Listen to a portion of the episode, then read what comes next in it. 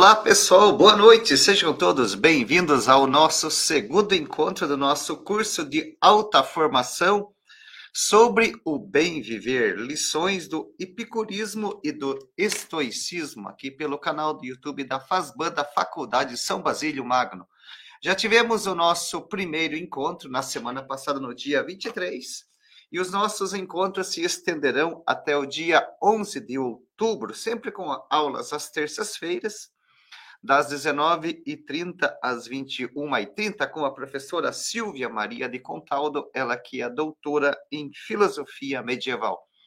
Já quero dar as boas-vindas a todas as pessoas que estão aguardando aqui o nosso segundo encontro hoje sobre o epicurismo, sobre as premissas filosóficas e a concepção ética a Berenice Freitas, boa noite. Berenice, o Tadeu de Almeida, que lá de Bragança Paulista, boa noite, Tadeu, seja bem-vindo. O Lindomar, o Washington, o Paulo Santos, o Marco Aurélio da Arquidiocese de Londrina, boa noite, bem-vindo a todo o pessoal de Londrina. Carlos Ferraz, de Rio Verde, Goiás, boa noite. Carlos Amaria Celeste, que é da Faculdade Católica de Fortaleza. Também o Wanderson, o Breno, da Arquidiocese de Porto Alegre, seja bem-vindo, Brendor. Também o Frei Claudio Mar, paz e bem, Frei. A Thaís de Chapecó, boa noite, Thaís. Obrigado pela presença e pela companhia e os comentários enriquecedores. José Henrique, a Berenice, olha, de Canoas, professora.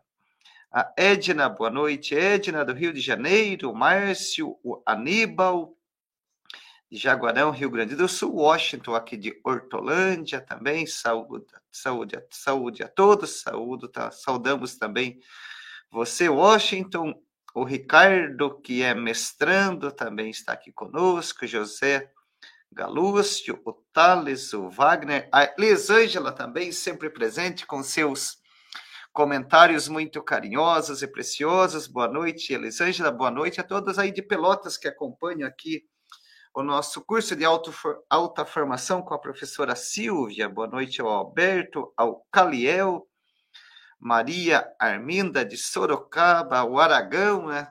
Ficamos aqui pensando, né, professora Silvia, quantos lugares, né, chegando aqui os nossos cursos, as nossas reflexões sobre o epicurismo e o estoicismo, cada um com suas características específicas culturais, mas todos nós aqui refletindo e caminhando junto né, no objetivo comum, que é refletir sobre o bem viver.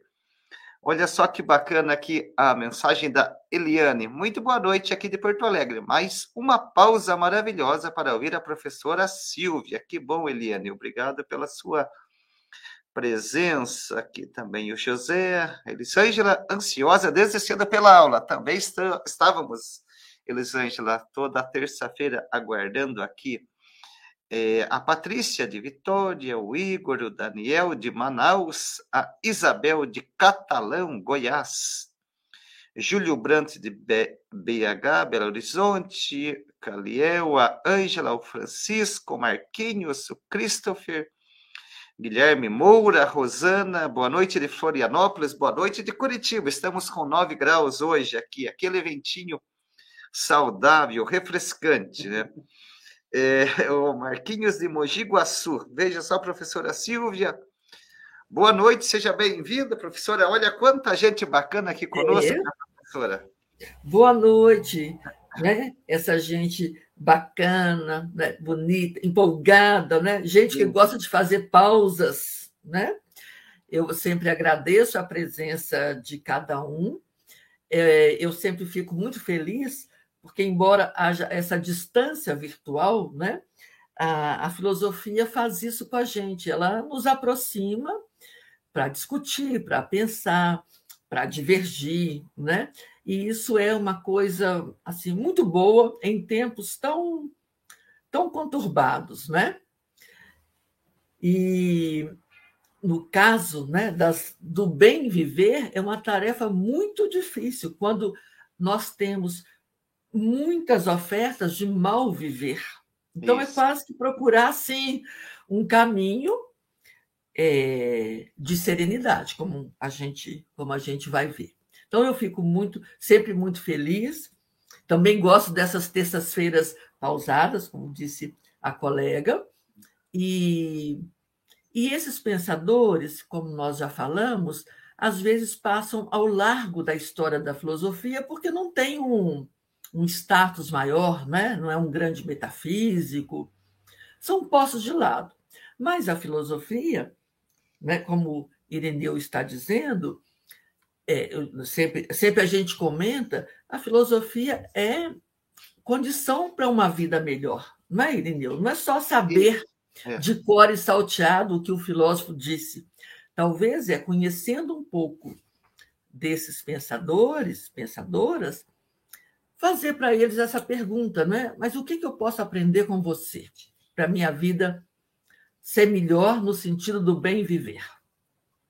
É, então, dialogar nosso... com, esse, com é. esses grandes mestres, né, professora? Exatamente. E também é que, assim como vocês estão aqui conosco, né, vocês também podem marcar ali, né, no, no Instagram, nas suas postagens, a, arroba Faculdade São Basílio Magno, também nós estaremos aqui repostando para que o conteúdo da professora Silvia, aqui as nossas reflexões sobre o bem viver, atinja o maior número de pessoas possíveis para que possam estar aqui conosco. Então, as postagens que vocês fizerem ali no Instagram, por gentileza, marquem arroba Faculdade São Basílio Magno, que nós estaremos repostando aqui também.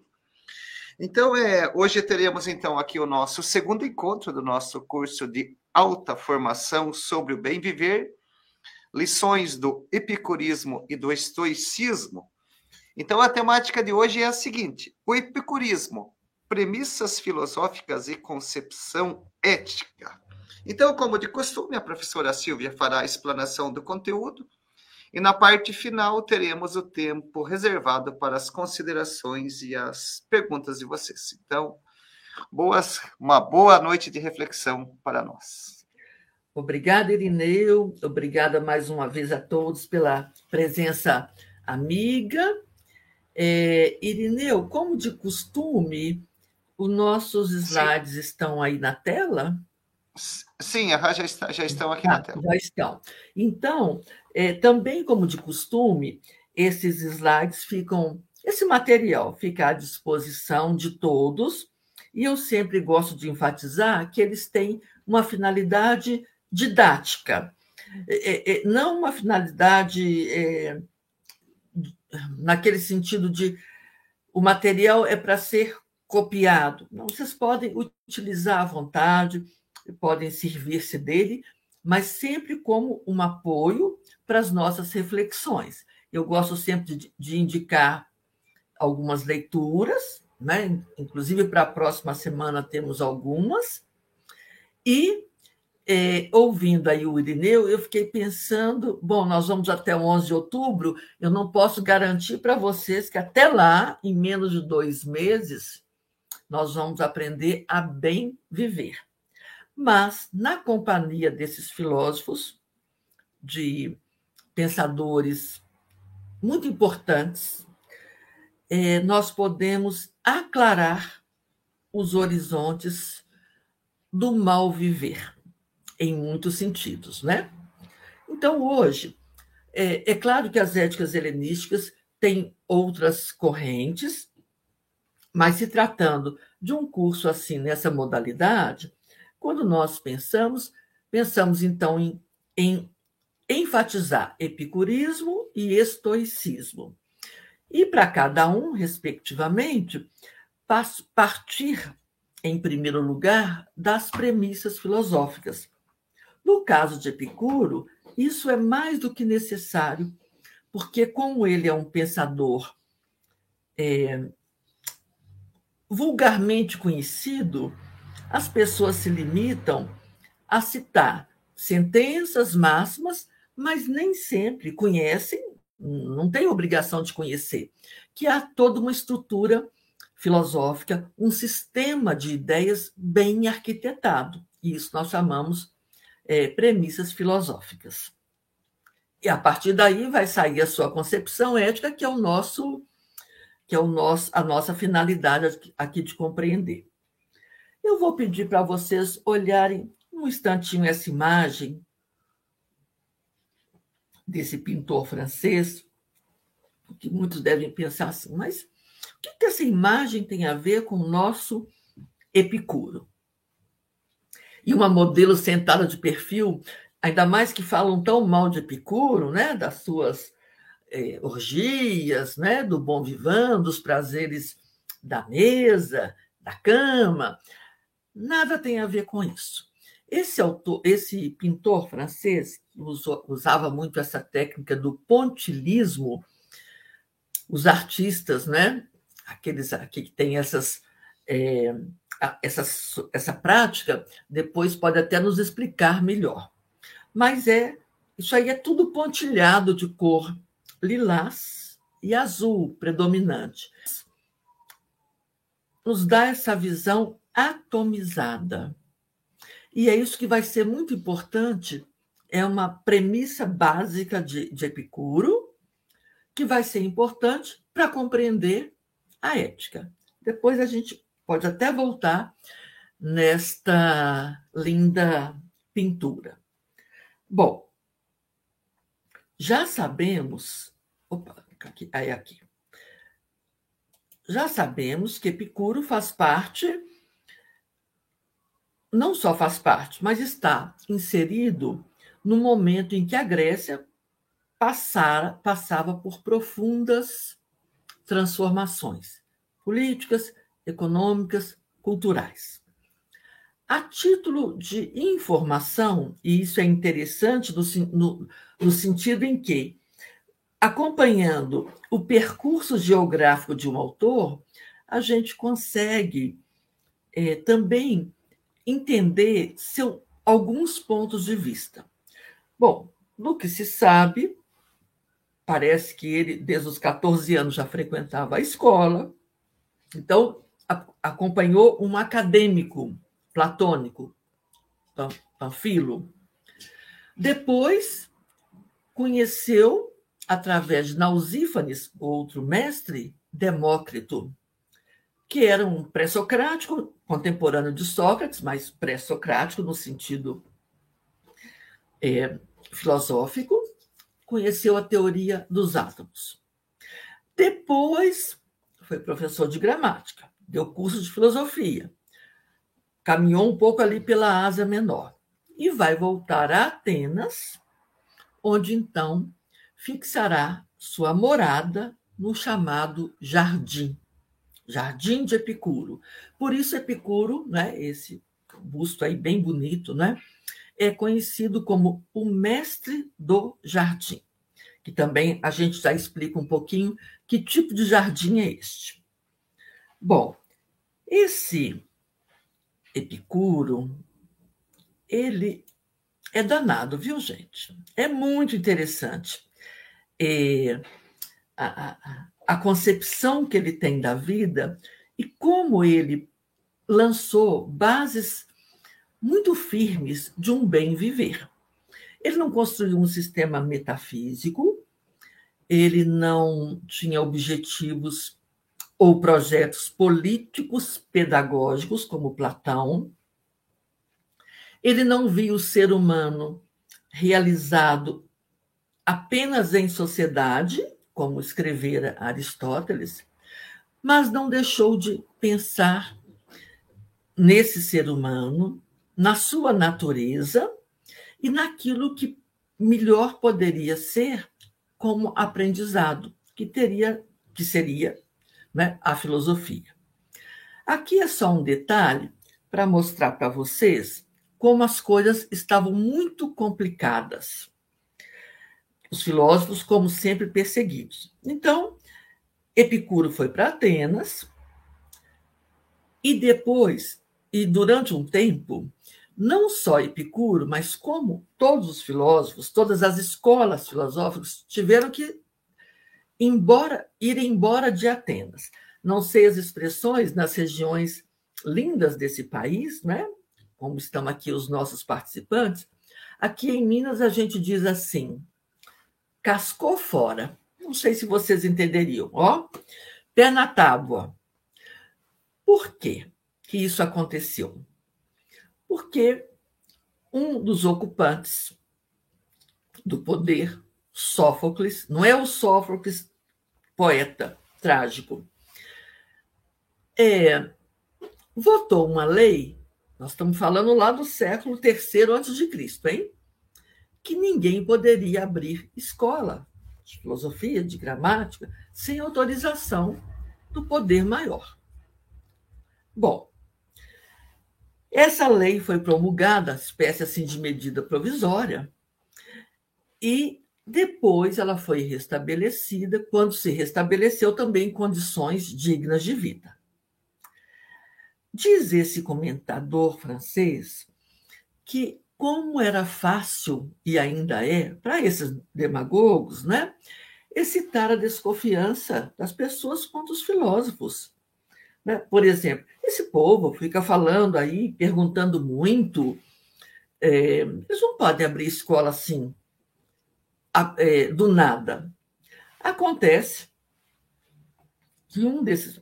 Bom, isso é o clima, só para a gente saber que em todas as épocas nós enfrentamos essas mazelas na educação filosófica de um povo. Bom, idas e vindas, um peripatético, um da escola de Aristóteles, chamado Philon. É, esse decreto, então, foi revogado. O tirano convencido, né, convencido, né, que ele violou, violou as leis, e foi condenado a uma penalidade de cinco talentos. E claro, então os filósofos voltaram para Atenas. Durante algum tempo não foram mais inquietados, não foram perturbados. Isso é só para vocês saberem que Epicuro não chegou em Atenas e falou: Ah, aqui eu vou fazer minha chácara. Não, ele esteve, saiu nesse episódio de perseguição aos pensadores, e aí, quando as coisas se acalmaram, ele voltou. Em termos de dinheiro, quem é bom aí das contas, é, pensa aí cinco talentos a filha de um imperador, que também se chamava Júlia Césares, filha do, de um dos, dos Césares, do Júlio, ela ganhou de dote, gente, 100 talentos, o que equivalia a quase 3 toneladas e meia de ouro. Então, cinco talentos não, não são toneladas, mas é uma, uma quantia interessante. Assim, há muitas tabelas de conversão, né? mas um talento são 60 minas, é, uma mina tem 100 dracmas, e um dracma, um tipo de moeda, é, pouquinhas gramas. Né? Então, o fato é que, desde a Grécia Antiga, os filósofos, nós, né, que gostamos de filosofia, não temos sossego.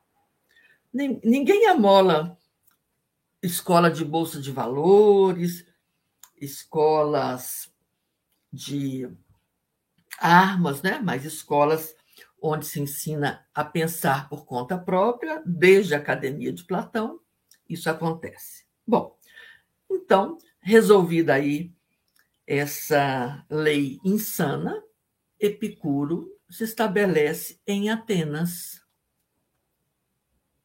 e fica lá. E vai ficar lá. É, só para vocês também, se uma curiosidade sobre é, o tipo de sujeito que ele é, não é um metafísico, não é um teórico, não tem textos ininteligíveis como alguns.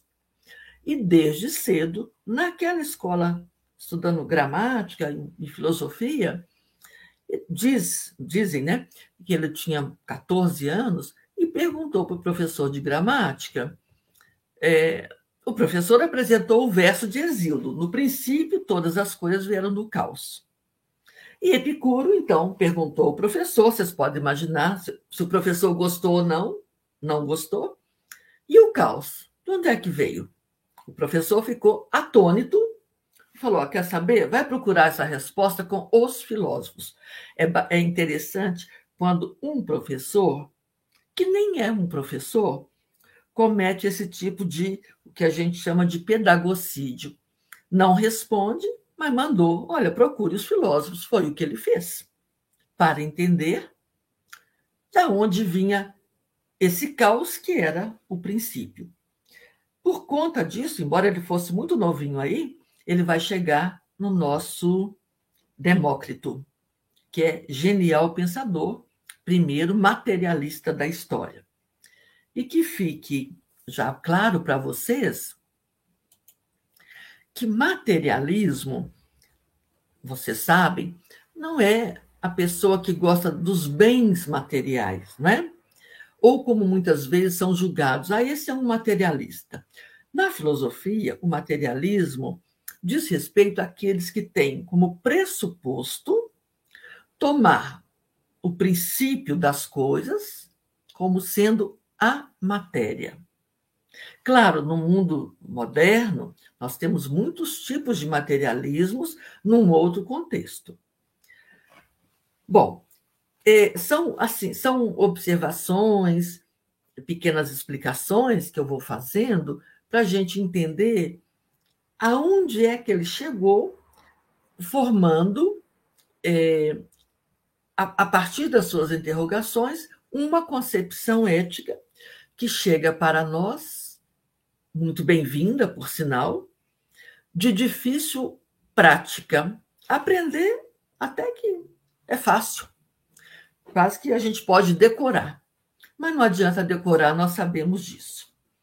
Então, estabelecido lá em Atenas, ele comprou, também quem quiser aí faz a conversão, né? Um jardim. É uma pequena casa, uma espécie de chácara. Não é um sítio de milhões de dólares, uma chácara. Cícero, né, o orador romano, disse que era uma horta, uma horta, propriedade é, mais para renda, para vender hortaliças, uma pequena horta. É, para o, o, o, próprio alimento ali do, da, daquela comunidade.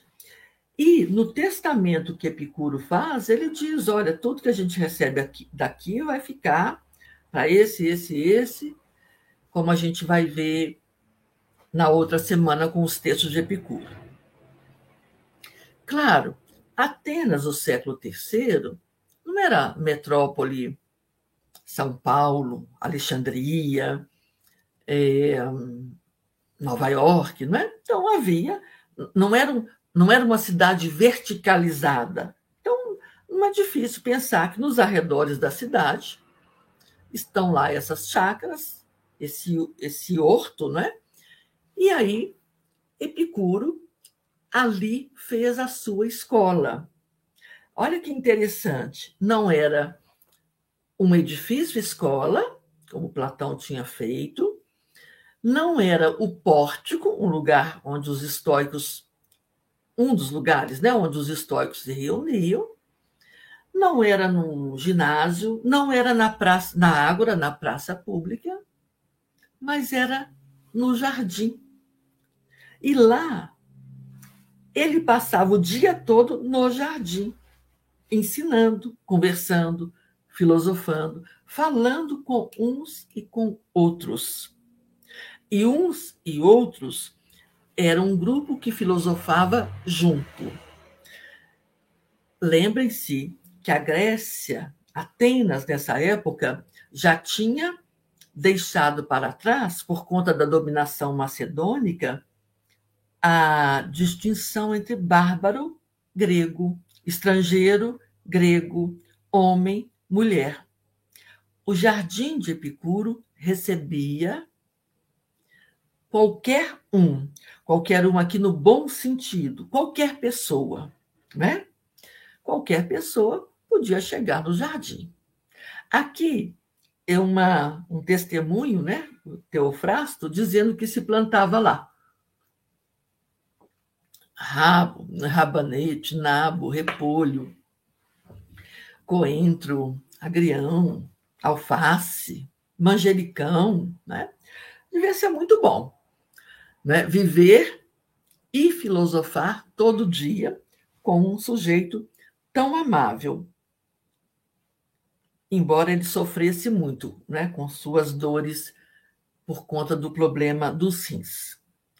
Bom, então é neste lugar, em Atenas, o, o celeiro, a fonte, onde nasce isso que chamou-se epicurismo. Este, este quadro muito lindo, né, chamado A Festa dos Deuses, de um pintor italiano, renascentista, Bellini, é só para vocês fazerem o contraponto. O Jardim de Epicuro nada tem a ver com isso. Aqui, as pessoas estão se refastelando, não é? Tem gente servindo, levando vinho. Olha essa figura aqui, gente. Com melhor resolução, procure. Tem vinho à vontade. Tem, assim, uma certa preguiça. Não é o Jardim de Epicuro. O Jardim de Epicuro é um lugar de estudos, de vida em comunidade.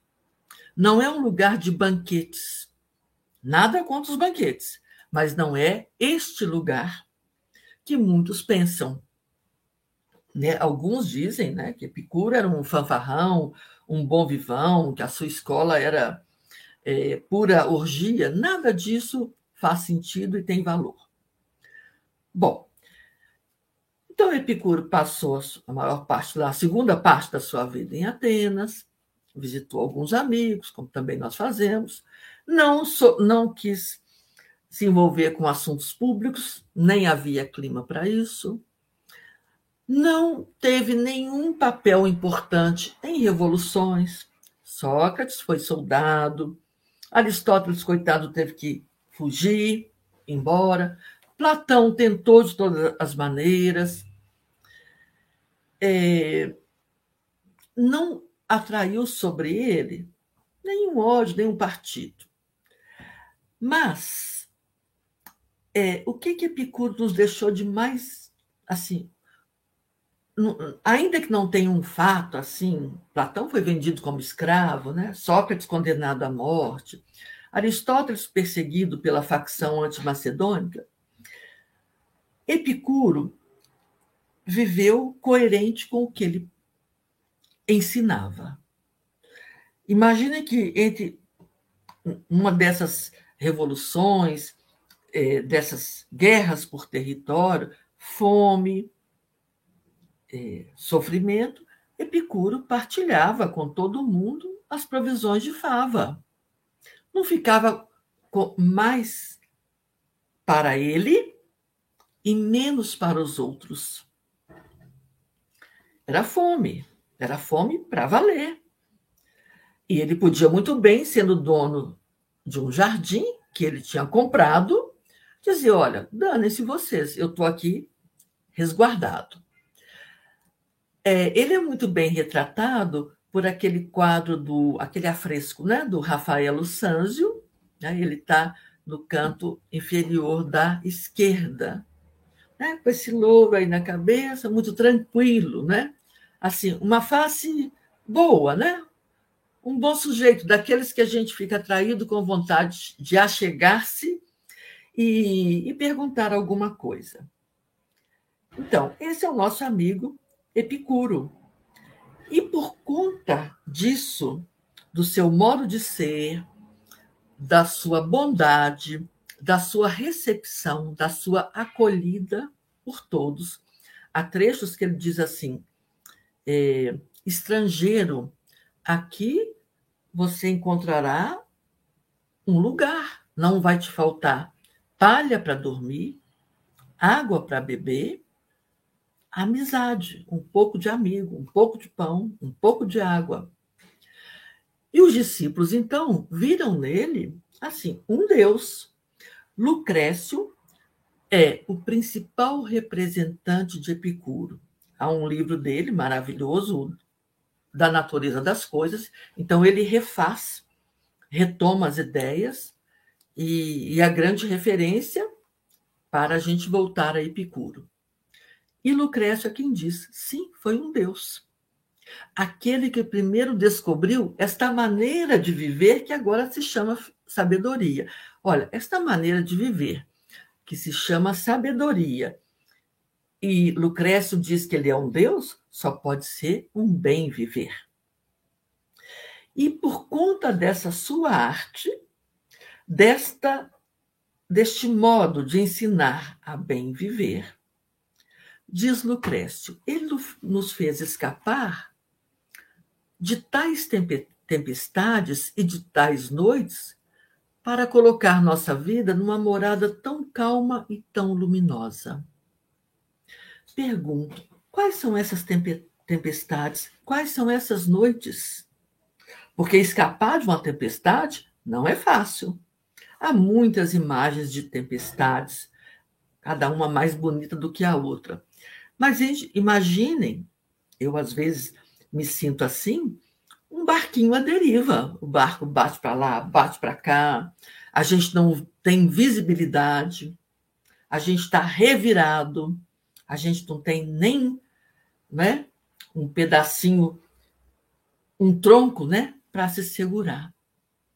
Que tempestades são estas?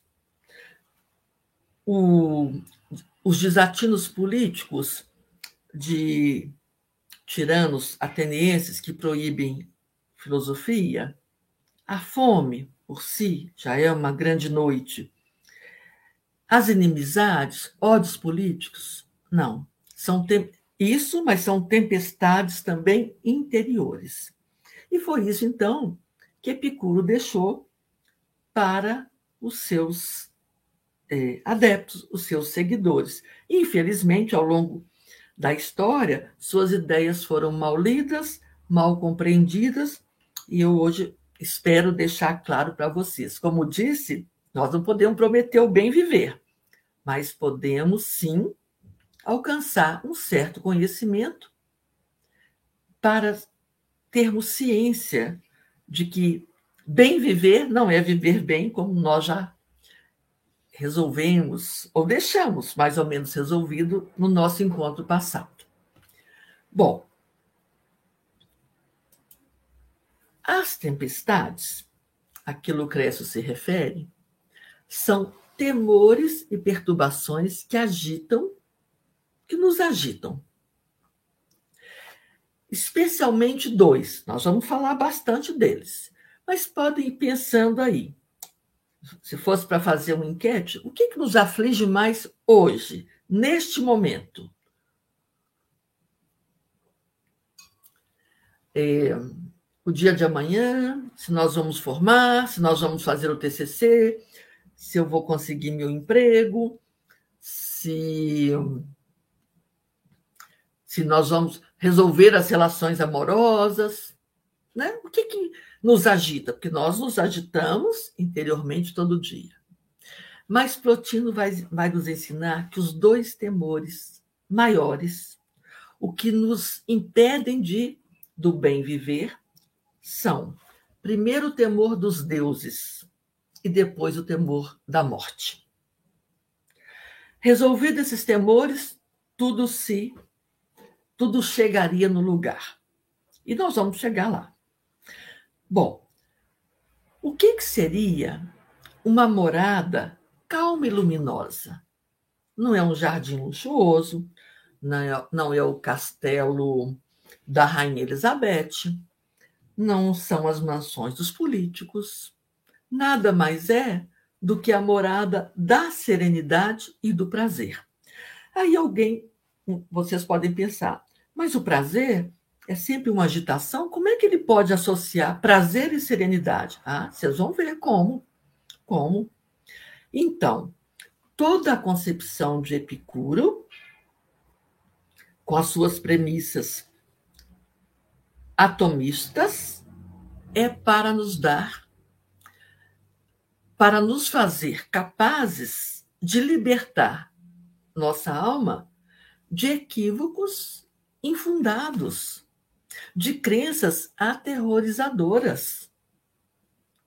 No, em certos certas períodos da história, por exemplo, na Idade Média, no século X, houve uma, uma crise gravíssima total de falta de alimento. As pessoas é, comiam os mortos que já estavam enterrados. E aquilo no imaginário medieval era assim: isso é castigo de Deus, Deus está me castigando. Quando nada mais era do que as intempéries do clima e o roubo dos donos de terra.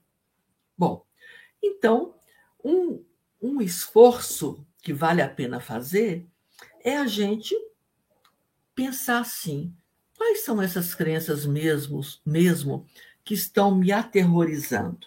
Elas têm fundamento? Será que tem mesmo? É, será que não é um falso temor?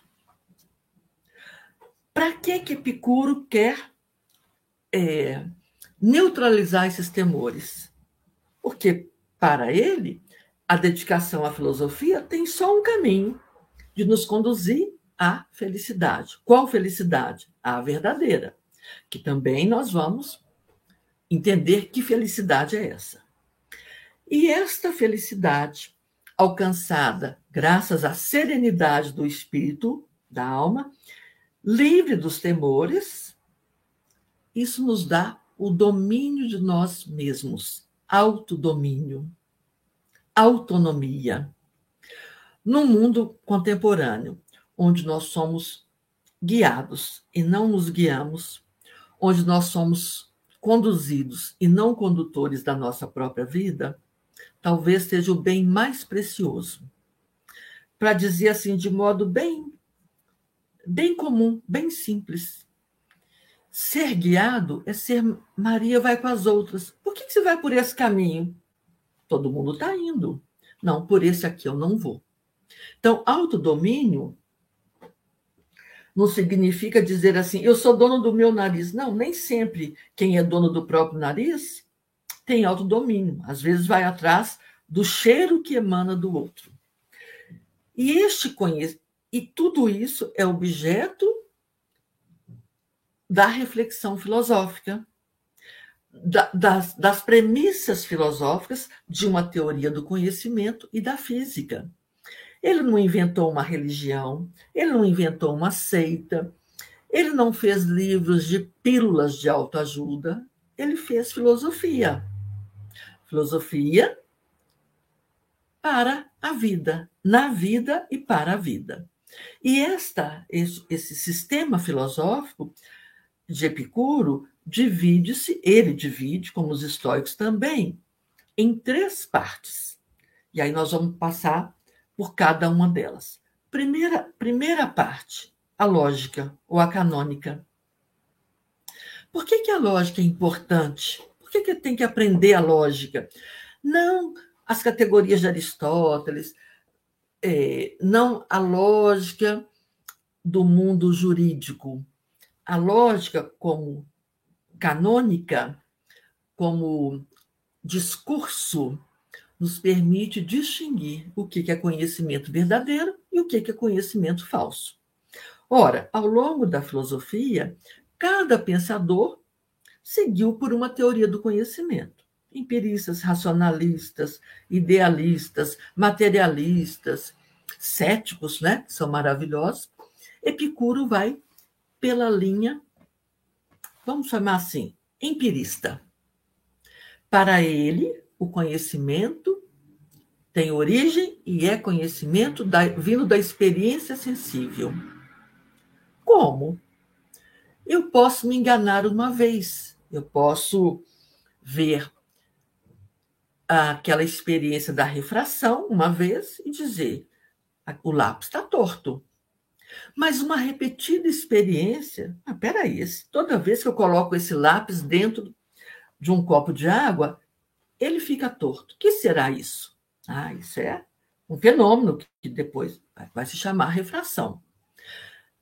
Para Epicuro, repetidas experiências sensíveis, o fogo queima, não é mesmo? Nossas mães, ou quem cuidou de nós, devem ter falado 500 mil vezes: menino, o fogo queima, o fogo queima, o fogo queima, o fogo queima. Na hora que queimou, a gente entendeu. E repetidas experiências, nós fazemos o que Epicuro vai chamar de prolepsis. Eu faço uma. Não é uma identidade, uma, corre, uma equivalência entre a experiência sensível e o conceito. Eu não preciso de pegar o fogo na sua materialidade para, para dizer para vocês: o fogo queima. Ao dizer essa frase, todos nós entendemos. Por quê? Para Epicuro, nós temos na memória uma experiência sensível válida. E quando eu tenho um grande número de conceitos, eu posso formar juízo verdadeiro ou falso. Então, para Epicuro, essa verdade, desculpe, o conhecimento né, que advém da experiência dos sentidos, atestado pela experiência sensível, pode essa verdade pode ser atestada. Aquilo que eu observo pelos sentidos, ainda que eu me engane, é certo que eu estou vendo o lápis meio torto. E o outro, o outro critério é a concordância. O fogo queima, eu não preciso mais ir lá botar a mão saber para saber que isso vai acontecer. A água, quando, espaço, quando passa de um estado a outro, né, o gelo, o gelo, entre aspas, queima. Mas não queima como fogo. Isso é, eu experimento tanto, tem uma equivalência com o conceito, que basta a gente dizer o gelo, o gelo também queima, que a gente entende. Séculos mais tarde, Platão já tinha tratado disso. Lá na Idade Média, nós vamos encontrar o problema dos universais, a relação entre o conceito e a coisa. um outro critério de verdade é o que ele vai é, chamar da, da validação pelo critério da não infirmação. Por exemplo, é, por mais que um corpo seja compacto, aparentemente ele é compacto, mas há entre um corpo e outro um lugarzinho, um interstício, como a água, por exemplo. O corpo e a água batendo numa rocha, o corpo é ali contato, mas mas por mais que seja é, compactado, falei aqui a palavra, o contato da água com a rocha, por mais que o corpo seja compactado, a água vai para um lado, líquida, a rocha está lá sólida, entre um corpo e outro, é aquele velho ditado: água mola, água mole em pedra dura, tanto bate até que fura. Verdade? É, aí eu deixo também para engenheiros, físicos. A parede, um bloco sólido, mas ela é capaz de captar calor. Como é que passa o calor através da, da parede? É porque, segundo Epicuro, né, por, por, um, por um critério de verificação, há entre um corpo e outro porque senão não passaria nada. Imaginem, não passaria nada. Né? O vento, por exemplo, né? esse vento gelado, a parede, por mais que ela seja ali, esteja ali, nós sentimos que a temperatura baixou.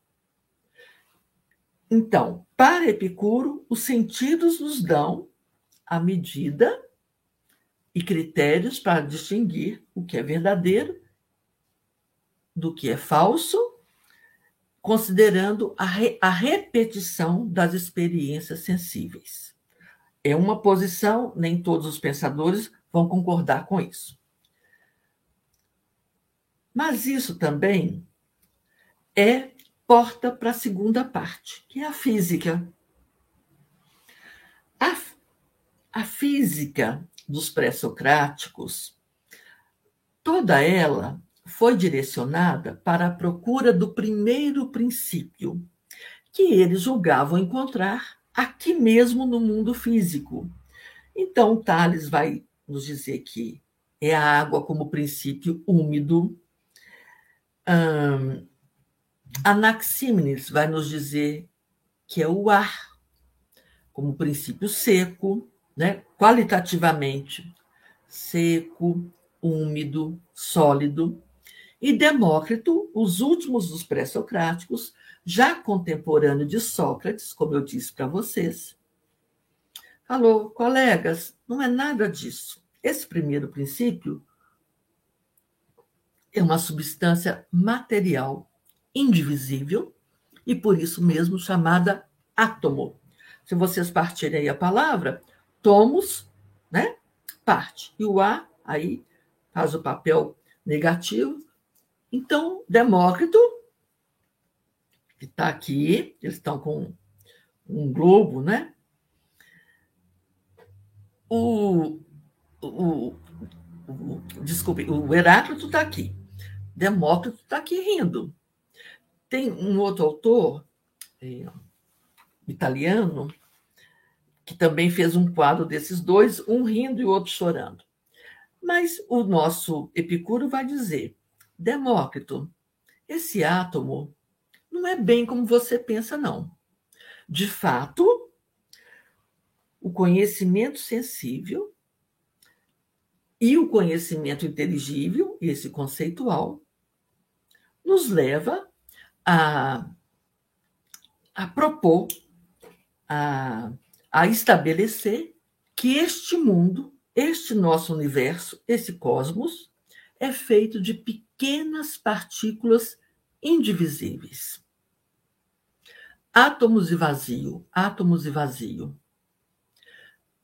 Por curiosidade, séculos mais tarde, Marx, Karl Marx, vai fazer sua tese doutoral sobre o materialismo de Demócrito e de Epicuro.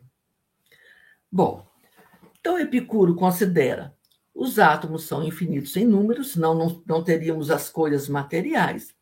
São indivisíveis, o que já foi é, desfeito, né? Pela bomba, né? Pela bomba atômica, é, pelas pesquisas, né? Eles são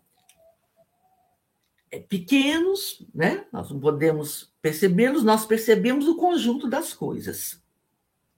Só que os atomistas da linhagem de Demócrito acreditavam que esses átomos variam o seu peso conforme o seu tamanho. Os da nossa alma seriam mais sutis, mais fluidos. O átomo de uma árvore centenária seria muito mais pesado. E assim, eles fariam um, um movimento retilíneo para sempre. Epicuro diz: não, não é bem assim, não, porque os átomos também têm peso, têm, têm um só peso. E é por este esta uniformidade no peso que Epicuro tem uma ideia sensacional. Se os átomos de Demócrito fariam o mesmo caminho sempre, é, numa espécie assim de queda constante, uniforme, os átomos de Epicuro não. Como eles são diferentes, como, como eles é, têm diferentes no sentido, têm o mesmo peso, o que, que acontece com eles? De alguma maneira, tem que ter um desvio, porque senão seria uma massa informe. E com essa noção de desvio, considerando que os átomos têm, têm o mesmo peso, Epicuro nos diz: se não tivesse o clinamen, não teria o arbítrio. Seria um puro jogo de força. Cadeira é cadeira, árvore é árvore, gato é gato, cachorro é cachorro. E ele diz: não, tem que ter alguma coisa que rompa com a necessidade, alguma coisa não prevista, algo que seja contingente. Para que isso? Para dizer que ao menos um ser, ao menos um, se eu atirar uma bola de bilhar do alto de um prédio, essa bola vai cair. Aquela bola, conjunto de átomos, segue um movimento para baixo.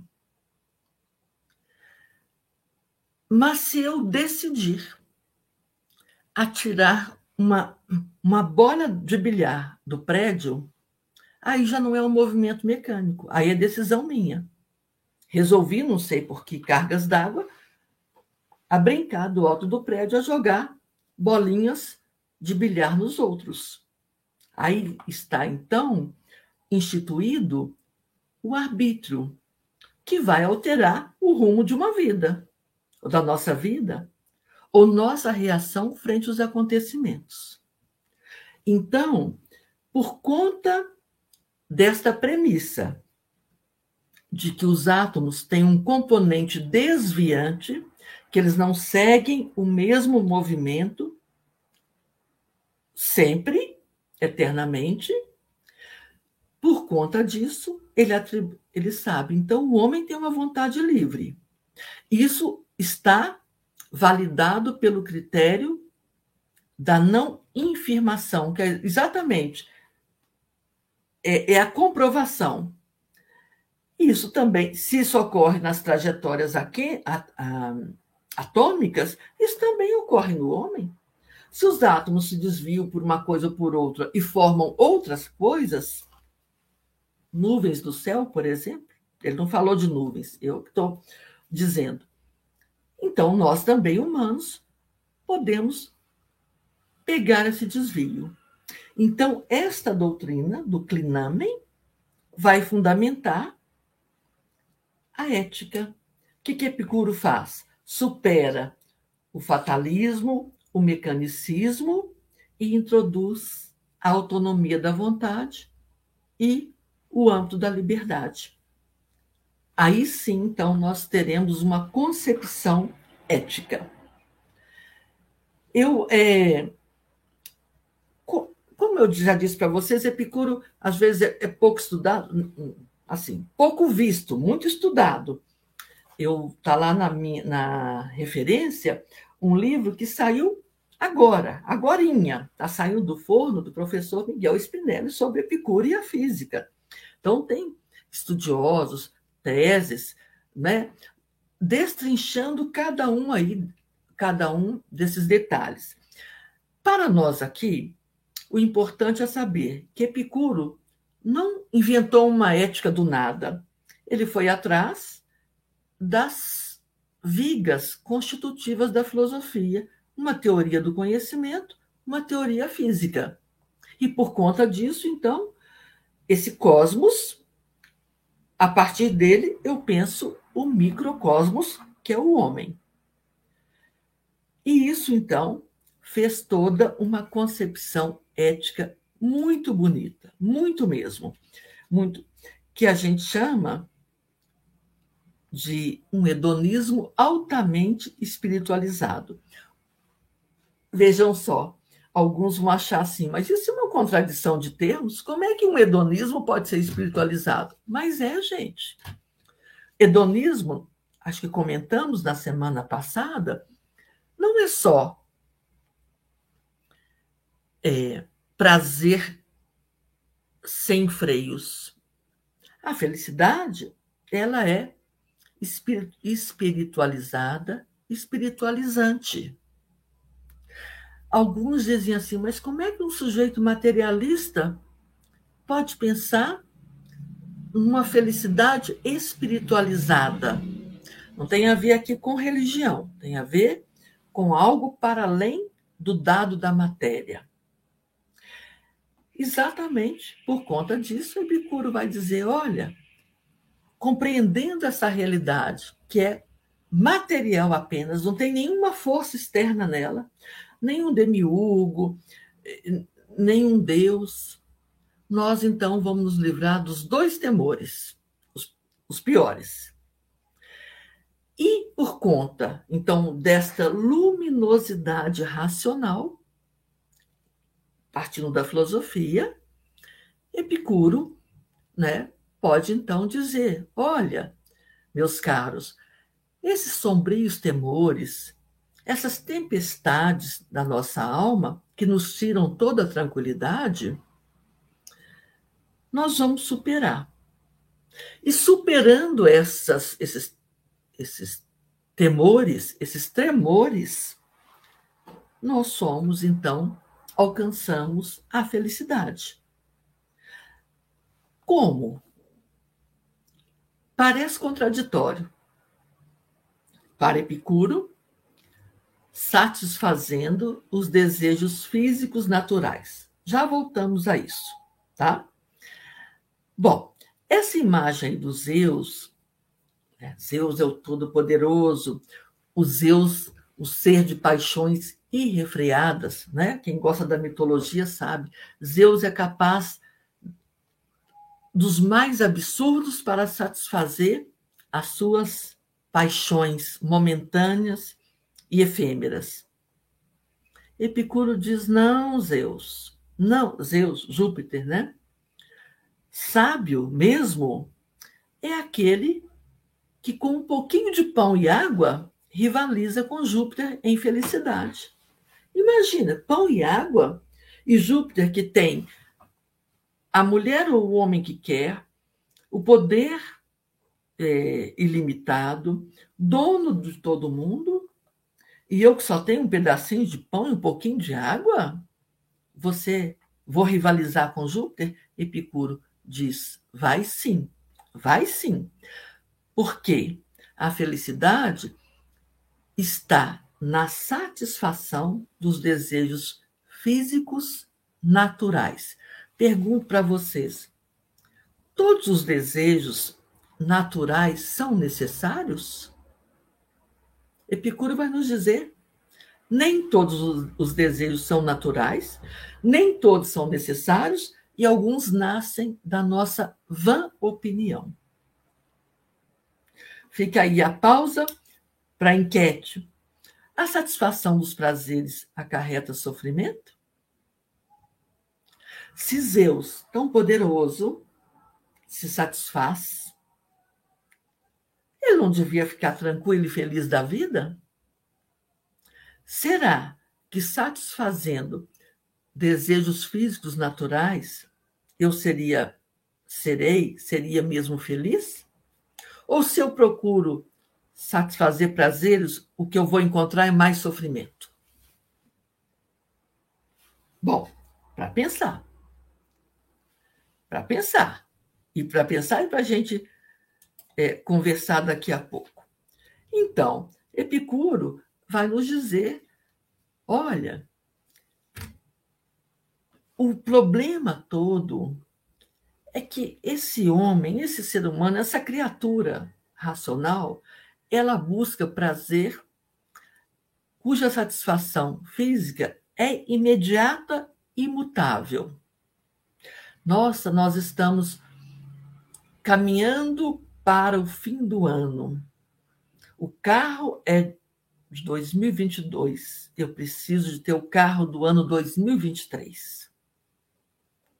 Eu serei muito feliz se em dezembro meu carro 2023 tiver chegado. Isso é um prazer. O sujeito tem direito. Eu, eu não estou questionando se ele pode ou se ele não pode, se ele deve ou se ele não deve. O problema é que vai chegar dezembro de 2022 e ele vai ter o carro de 2023. Mas passou um pouquinho, já será 2023 e ele quererá o de 2024. E assim por diante. Então, esta sociedade que nós vivemos e que eles também, embora não fosse o hiperconsumo, ela leva é ao sofrimento. Porque a satisfação do prazer imediato é um balaio sem, fu sem fundo. O prazer que a gente deve buscar é o prazer em repouso e não o prazer em movimento. E esse prazer em repouso não é satisfazer todos os prazeres, tomar todos os litros de vinho. Não. É aquele repouso que se constitui por aquilo que nós vamos chamar ataraxia, imperturbabilidade. Alguns traduzem o Giovanni Reale por paz de espírito. Mas eu tenho um certo receio disso ter alguma conotação assim mística, e aqui ele é materialista. Então, ausência de perturbação. E pela aponia, ausência de dor. Não parece contraditório? Bom, eu, eu tenho que satisfazer o meu prazer, um prazer. Mas como é que eu vou não sentir dor? Como é que eu vou é, conjugar ataraxia, aponia e ao mesmo tempo satisfazer meus prazeres? Pergunta: qual prazer? Quais prazeres? Prazeres naturais e necessários. Volto a dizer para vocês: nem todos os prazeres são naturais. Substituir a cada ano o modelo do carro não é um prazer natural nem necessário. Aliás, é desnecessário. Vide a natureza que não aguenta mais ser explorada. É,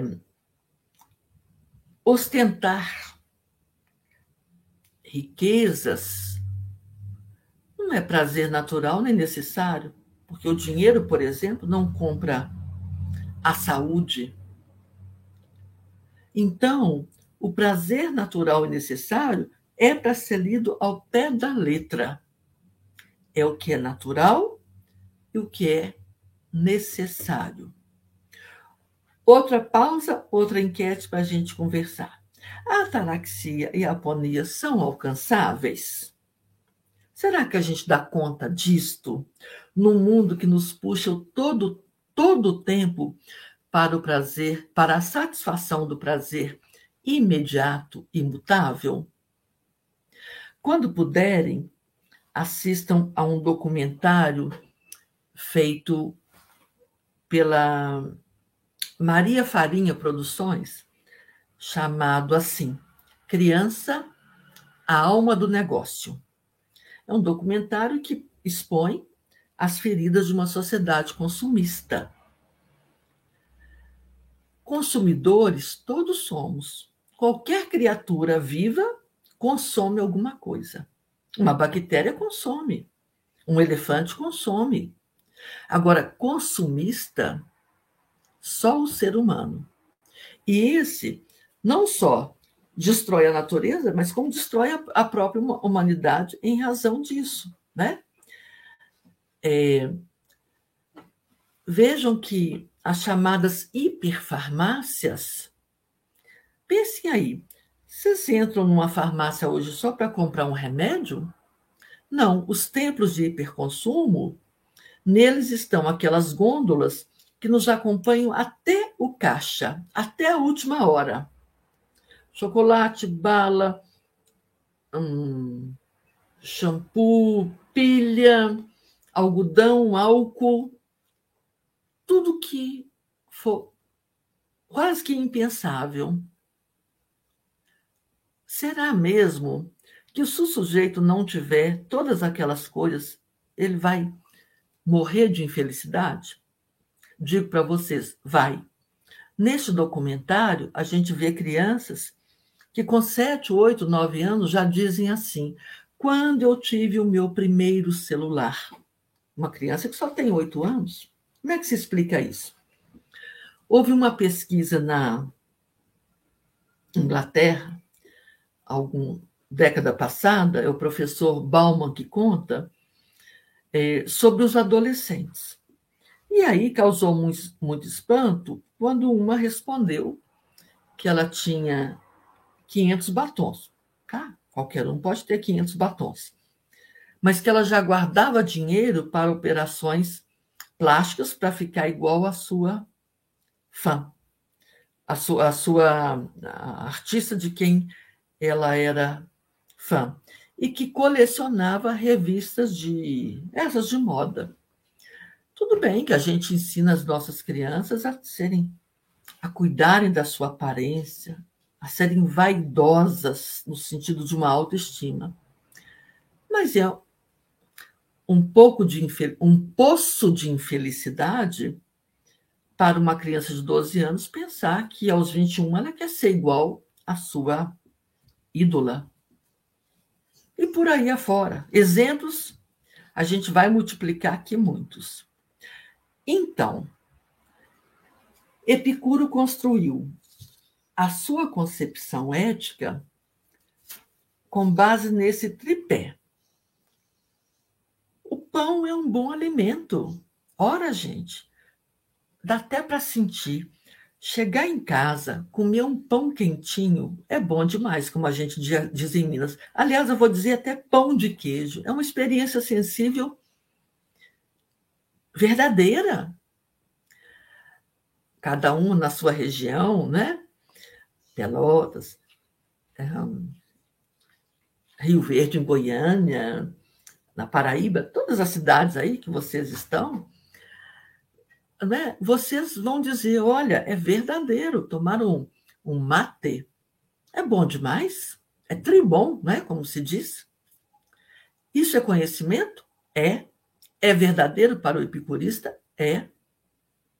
Então, ele não está dizendo que eu não devo que nós não devamos sentir os prazeres sensíveis. Aliás, são eles que nos atestam se a coisa é verdadeira ou é falsa.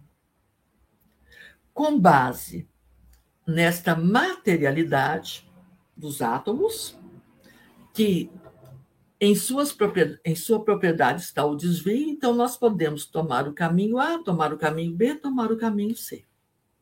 E tomando um outro caminho, nós seremos capazes de praticar a ataraxia e a aponia. Epicuro não nos deixou um gabarito, não, não nos deixou uma ficha, não nos deixou um ataraxômetro. Isso é por minha conta. Eu vou medir hoje o meu grau de ataraxia.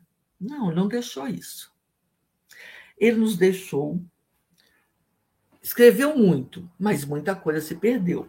Nos deixou três cartas, algumas máximas e algumas sentenças escritos que foram descobertas em Herculano, que a gente chama de sentenças vaticanas. Mas, como ele tinha muitos discípulos, as suas ideias propagaram, né? porque o jardim era também um lugar de, de passagem. Então, lá em Inoanda, um sujeito chamado Diógenes mandou esculpir no século II, num muro enorme, gente. O muro tem quatro metros, tinha, né? Quatro metros de largura e cem de altura. Hum, é uma edificação enorme. Aí são as ruínas. Neste muro, Diógenes de Enoanda, Enoanda hoje estaria na Turquia, na, na Ásia Menor, hoje Turquia, mandou inscrever quatro ensinamentos de Epicuro, que nós chamamos tetrafármaco. Quatro. Quatro remédios. Não estão à venda. Não adianta encomendar. Não podem ser fabricados por outro.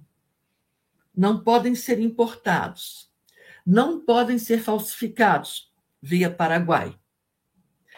As inscrições neste muro para qualquer um que passasse. Essa é para mim uma coisa genial, que para Epicuro a filosofia é para qualquer um, não é para quem se matriculou numa academia, numa universidade mais importante do mundo.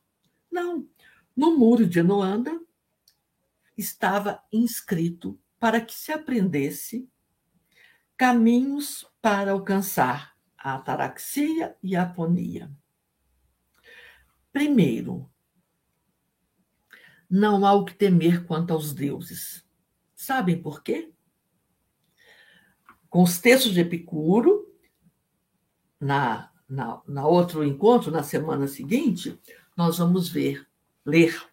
Epicuro diz assim: ou os deuses querem aplacar os males, ou não querem, ou não podem. Bom, se eles não podem, eles são impotentes e não seriam deus, deuses.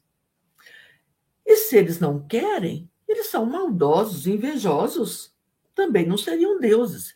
Então, para que, que nós vamos temer o que não tem nenhuma razão de ser temido? Ele vai dizer mais: olha, os deuses vivem lá no mundo deles, que ele vai chamar de intermundo, falam grego, estão na sua vida boa. Para que, que eu vou temer o Deus? Ah, Deus vai me castigar, o, o Deus vai, vai me fazer trazer sofrimento. Não. Um Deus que faz isso não é Deus. Então, com isso, isso é tudo filosofia. Se a gente lê essas quatro frases sem a base, ficamos por isso mesmo. Os deuses. Epicuro foi acusado de ateísmo em Atenas. Mas ele não é um ateu, ele está só dizendo: não tema os deuses. O temor de Deus e de deuses está por aí o tempo todo. E é triste ver, né? Porque esse temor de Deus, de Deus, ou seja lá do que for, é pura alienação. E tira a nossa tranquilidade. Segundo, temor mais importante. Os dois mais importantes, que tem que ser é, anulados completamente por um exercício de razão. Não há nada a temer quanto à morte. Sabem por quê? porque nós somos átomos. Então, a morte é a dissolução de átomos. Para que, que eu vou temer algo que não existe ainda? Ele vai dizer, vai escrever. Quando nós somos, a morte não é. Quando a morte é, nós não somos. Então, qual é a razão para temer a morte? Vejam que, tem, que existem pessoas que nem tocam nesse assunto. Não, esse assunto não. Ah, não vamos falar disso. Pois Epicuro diz: olha, você vai ficar tranquilo quando você souber que não tem o que temer quanto à morte. A morte não é nada, dissolução de átomos. Nada tem a ver com dor, pela perda de pessoas que amamos. Isso é outra história. O problema aqui é o temor da morte. Ai, meu Deus do céu, eu morro de medo, né? o que, que vai ser? Epicuro explica isso filosoficamente. Se é só dissolução de átomos, hum, porque, porque a, qual, é, qual seria a razão? Nenhuma. Absolutamente nenhuma. Ainda mais por essa intuição genial. Nosso, enquanto nós somos, a morte não é. Sabe aquelas pessoas que antecipam temores? Ai, se eu chegar, isso não der certo. Se meu trabalho der errado, e se o professor me xingar, e se isso, se aquilo, são temores que a gente vai trazendo para nós. No final do dia, o sujeito está realmente estourado. O seu como eu gosto de brincar, a, tax, a, a sua ataraxômetro já está estourado. Então vejam bem, se nós podemos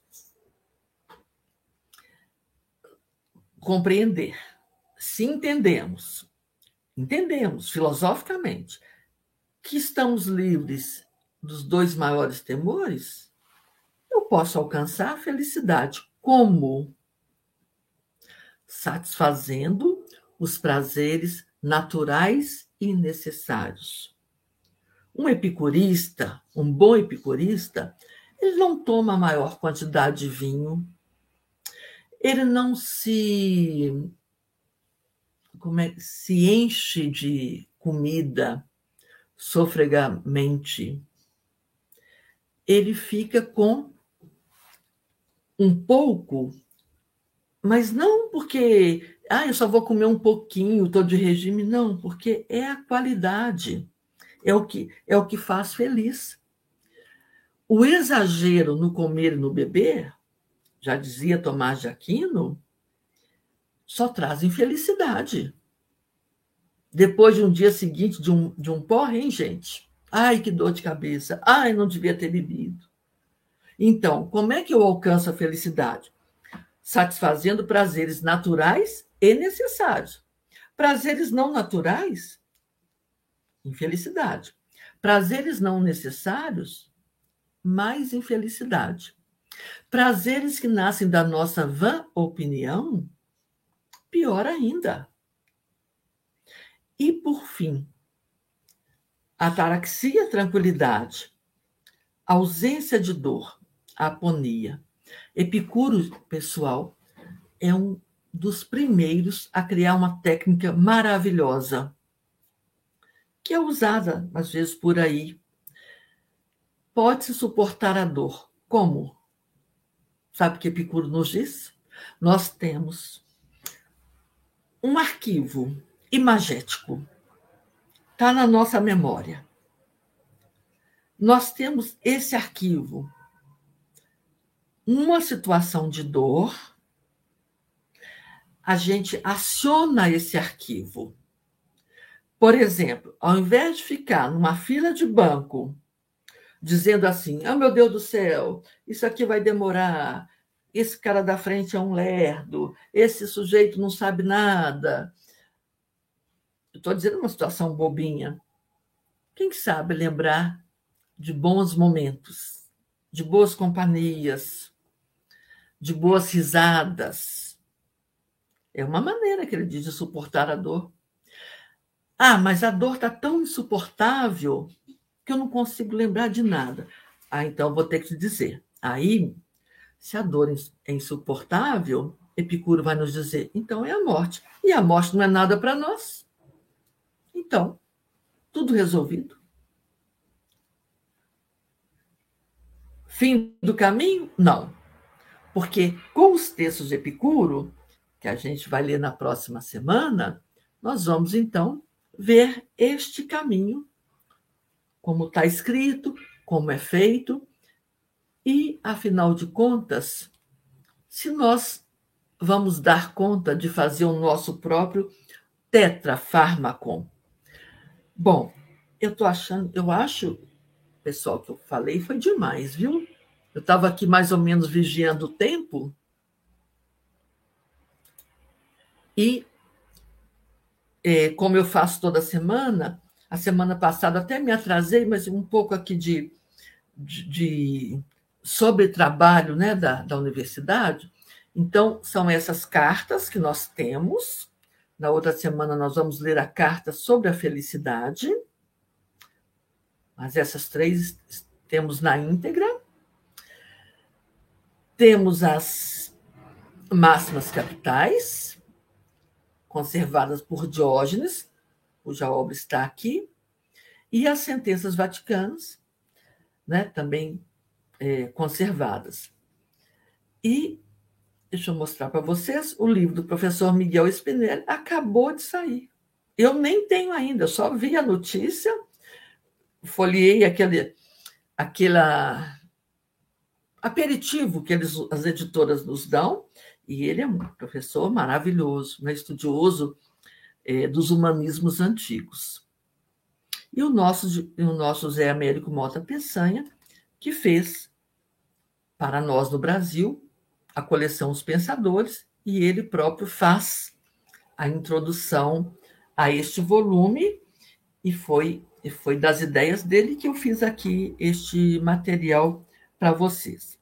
Então, vamos voltar lá nas enquetes, Irineu?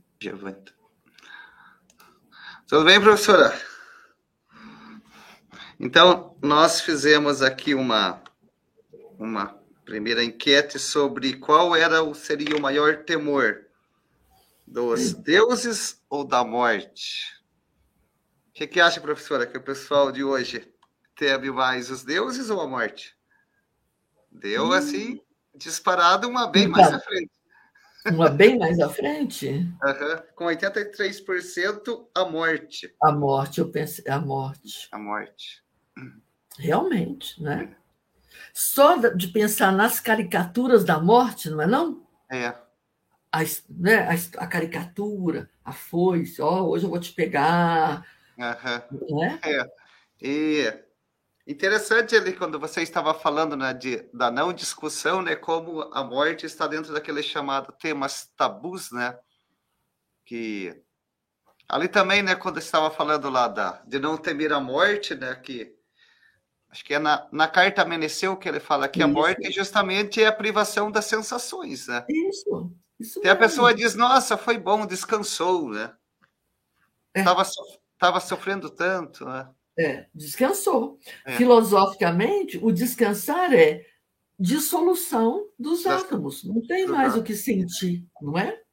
Por isso que eu disse, sabe, Irineu, não estou falando, ah, então agora vamos ser insensíveis e dane-se, morreu. Não, não é isso. Mas, até nisso, até nisso, olha, eu não posso dizer para vocês que eu estou autorizada a falar disso, mas eu tenho procurado entender e defender é, a morte por cuidado paliativo. É muito hum. mais digna. Jogar uma pessoa na solidão de um CTI gelado é trágico. É. Disso eu tenho medo, não da morte, né? E é assunto tabu, tabu mesmo. Não se é. fala em morte com criança. Aliás, as crianças hoje nem machucam mais, não é? Não pode machucar, não pode ter uma dorzinha, né? É. Bom. acho que era na, na carta Meneceu, né, professora, que ele fala assim, né? Não tanto a morte, mas o período que antecede a morte, né? Isso, é. E ele próprio deixou. Esse, nós vamos ler, né? Mas ele dita, né? Na, na, na beira da morte, na, no, no, seu, não vou dizer seu leito de morte, que era uma, na sua banheira de morte, desculpe uhum. aí, com todo o respeito, né? Ele vai dizer: olha, nesse dia que é o pior, que é o dia mais doloroso da minha vida, eu né? faça um brinde com uma taça de vinho. Uhum. Né? O próprio Sócrates, que não era materialista, mas ele termina a sua vida brincando com os deuses. Ó, oh, carcereiro, eu posso derramar um pouquinho aqui pro, é, da cicuta para o santo? Né? Sócrates diz lindamente quando os seus companheiros falam: Que isso, Sócrates? Não bebe o veneno agora, não, você tem muito tempo. Apegado, apegados à vida, ele diz, para mim, uma das sentenças mais lindas. Ele diz: Eu não vou me tornar objeto de riso para mim mesmo, agarrando minha vida quando mais, quando nada mais dela me resta. E este tabu me parece também os, os participantes né, podem contrapor, me parece um, um, um uma, algo do nosso tempo, um, um apreço pelo novo, né? pela neofilia, uma recusa ao envelhecimento, não é? O sujeito tem que se a eterna juventude, a eterna, ele não pode envelhecer. É como se fosse um atentado à sociedade que está aí, o sujeito ficar velho. É, tem uma, uma frase também, não sei que a professora acha que as pessoas citam assim em forma de elogio, mas eu acho que ela guarda um certo preconceito e um certo paradoxo. Que as pessoas dizem assim, ah, o importante é ter o espírito jovem, né? Deus me livre, odeio isso.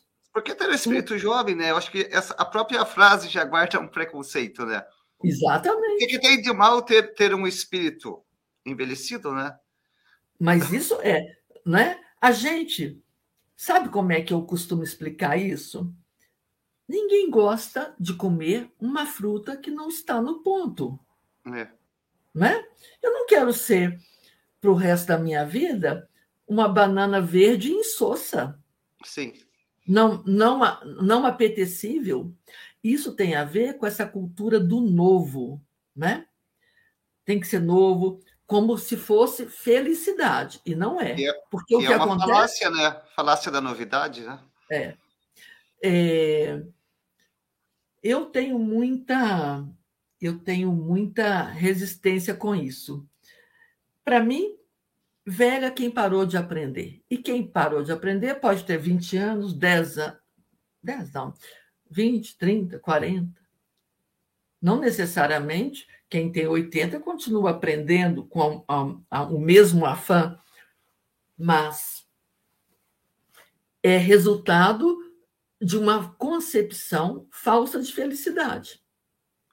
Arruma sua cara, tem até um nome hoje, né? Harmonização facial. Harmoniza sua face. Para quê? As, as, pessoas estão virando robôs, né, professor? Então, você olhar é. todas iguais. Isso causa o maior é um sofrimento. Sabe por quê? É. Porque a cara pode ficar até arrumadinha, mas a mão não fica, o pescoço não fica, Aqui a energia é não fica. Não é? Não, a energia não fica. O, a força física. Sobretudo como, a mente, né? Sobretudo a mente, né, professor? É, e como toda outra criatura, uma fruta também amadurece e vai ficando ali deteriorando. É. Vai se deteriorando. Os animaizinhos também. Então, essa, essa, esse culto à neofilia, ele é, ele é, é atestado de infelicidade. Ele, ele causa intranquilidade. Sim. Teríamos que pensar numa harmonização mental, né? Essa, isso mesmo, Irineu, isso mesmo alguma coisa que vai por dentro, né? conectando coisas, né? É, e não esse estereótipo, né? Tem que parecer jovem. Não, não se trata de parecer é. ou não parecer. Trata de ser quem você é, como dizia, como disse Píndaro, né, o uhum. grande poeta grego, torna-te aquilo que és. Uhum. Agora, o melhor possível. Imagina a gente vir a esse mundo para virar botox. É.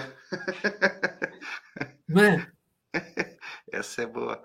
Aqui então estávamos falando sobre a morte, né? O Francisco Rangel, ele traz aqui o questionamento sobre o medo da morte estar vinculado ao medo, né? A emoção medo sempre aparece de deixar as coisas, o apego, Sim. né? A materialidade. O apego, isso mesmo, Francisco Rangel. O sujeito, nesta concepção é, consumista de vida, não tem lugar para a morte. Como é que eu, o que, que eu vou fazer com minhas coisas? Né? É, mas que coisas são essas? Quais são essas coisas? Então, este este temor, que para Epicuro é o temor dos deuses, o medo da, dos deuses e o medo da morte, que são os principais, a gente tem que eliminar pensando mesmo que coisas são essas para sempre, né? Essa cadeira é minha e ela vai comigo para o túmulo. O, o, o, meu senhor, você vai complicar a vida do, do coveiro, porque não hum. tem permissão para para jogar tudo, sei lá, onde, onde for. Veja, não é a perda da pessoa querida, mas até isso a gente pode tratar com dignidade, hum. né? Então, esse apego demasiado às coisas me parece fonte de temores tremores e muito sofrimento, muito mesmo. Não é a falta das coisas básicas. Epicuro é, é sensacional. Olha, para eu viver eu preciso de pão, água, e amigo, e palha, e, e uma cama.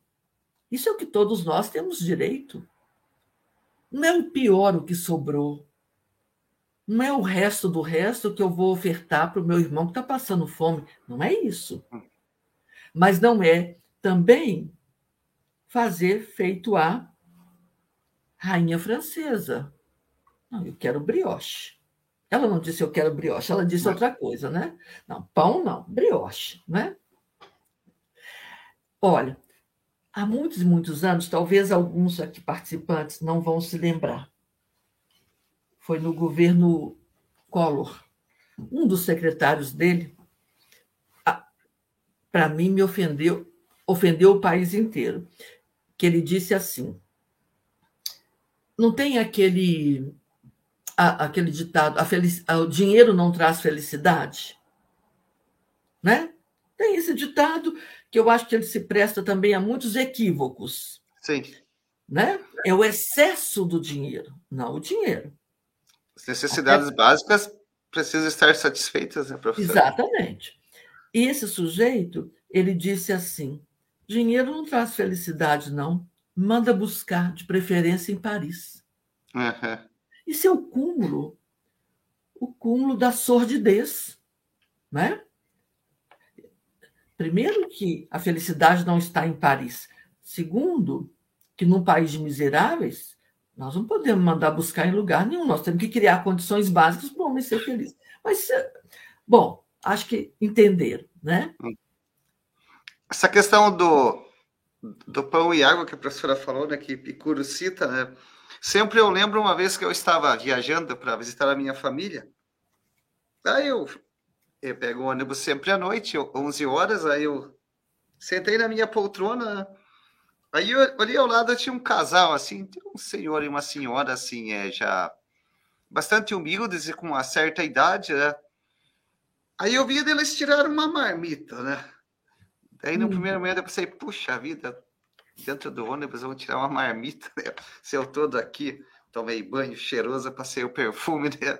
Pronto para ver sua família, né? Pronto para ver a família, aí vou tirar uma marmita. Ela tirou aquela marmita, né? marmita pequena, né? Não é da grande, né? Eles abriram aquela marmita. E aí, os dois, eles comeram aquela marmita, sabe assim, mas com prazer, mas com uma fome. Que, que eu fiquei olhando assim, daí eu comecei assim, a imaginar o que eles poderiam ter passado durante o dia, né? Uhum. E aí os dois repartiram aquela minúscula marmita e assim numa fração de segundos, assim que eu vi assim com assim com um enorme prazer, né, que com a é. fome que eles estavam. Desejo natural e necessário. Desejo natural e necessário, né? Natural e necessário. É. Aí a gente começa a catalogar. Esse desejo é natural? Esse desejo é necessário?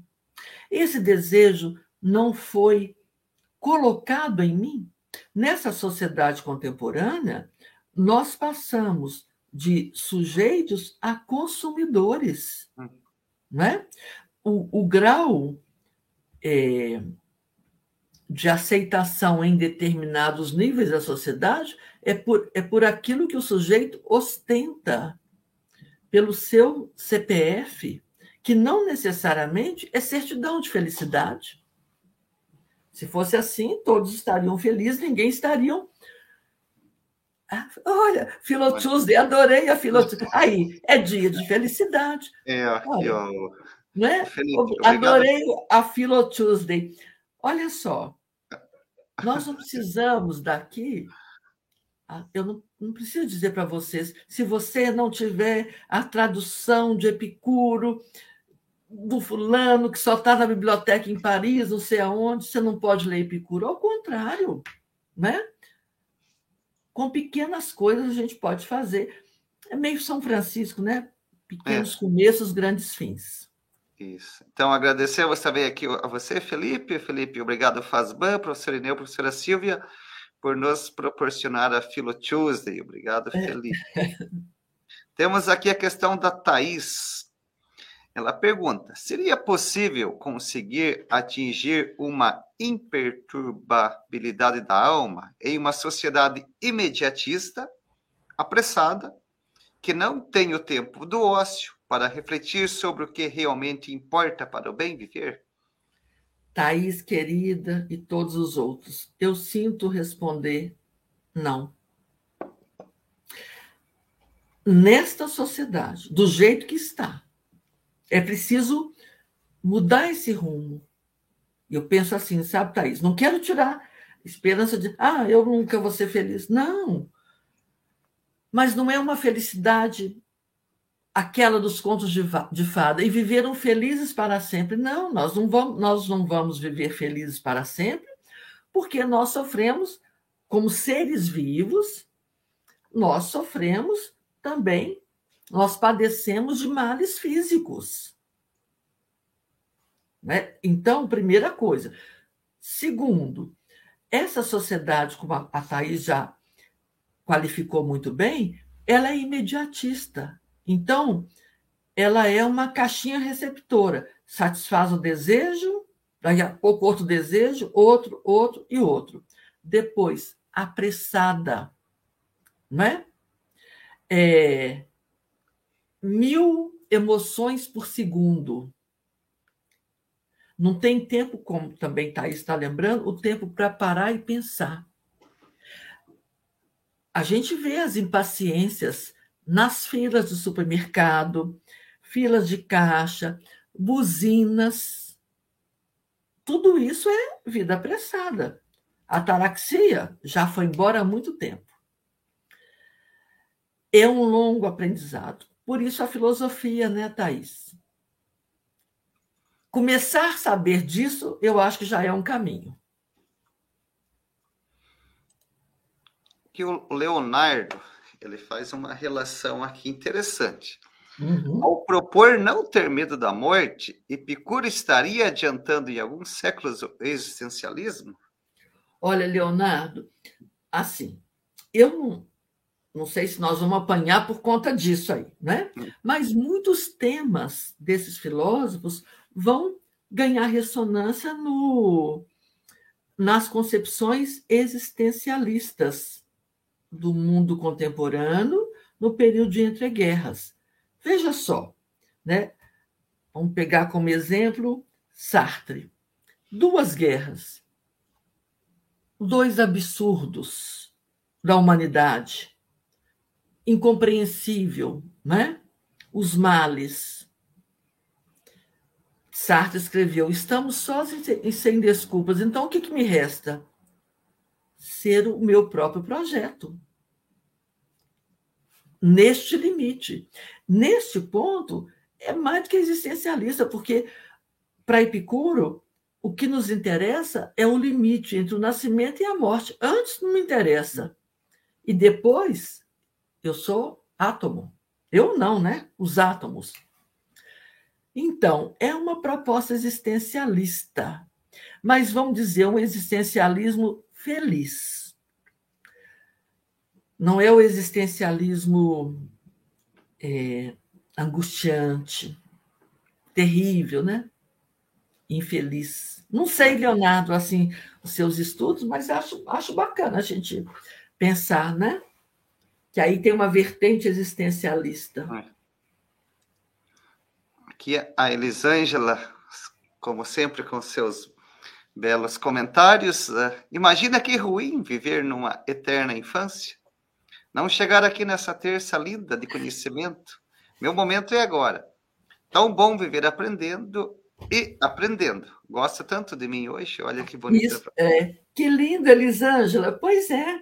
E veja só, quando Epicuro fala deste prazer sensível, ele não está sendo imediatista, né? Aí eu tenho que é, ter esse prazer para depois outro, outro, outro, outro, outro. É exatamente ter consciência de que este prazer, agora, beber um copo de água, isso dá serenidade. Isso acalma um, um, um, sentido físico que, se eu não tomar água, eu vou ter dor, alguma dor. Agora, ninguém aguentaria tomar para sempre água, se empanturrar, não sei como é que vocês usam, né? E esse homem contemporâneo, ele vai se empanturrando, uma hora ele devolve tudo. Devolve tudo e pede, por favor, Rivotril.